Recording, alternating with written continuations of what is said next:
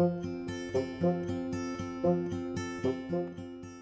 三字经》中小故事：司马迁著《史记》，读史者考实录，通古今，若亲目，口而诵，心而为，朝于斯，夕于斯。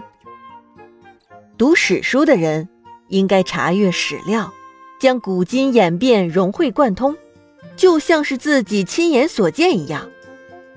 读书的方法是一边诵读，一边用心去思考，从早到晚不间断的勤学苦读。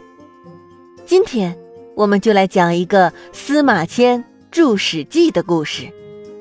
司马迁是西汉时期著名的史学家，他受父亲的影响，立志要做一名称职的史官。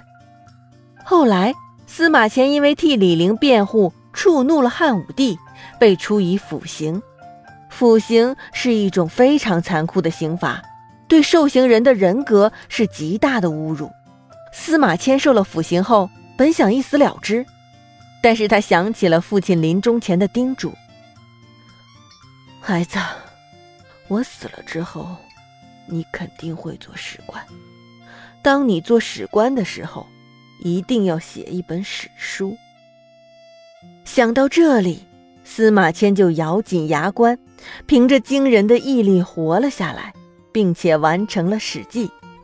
后来，大文学家鲁迅对这本书给予了很高的评价，把《史记》誉为史家之绝唱，无韵之离骚。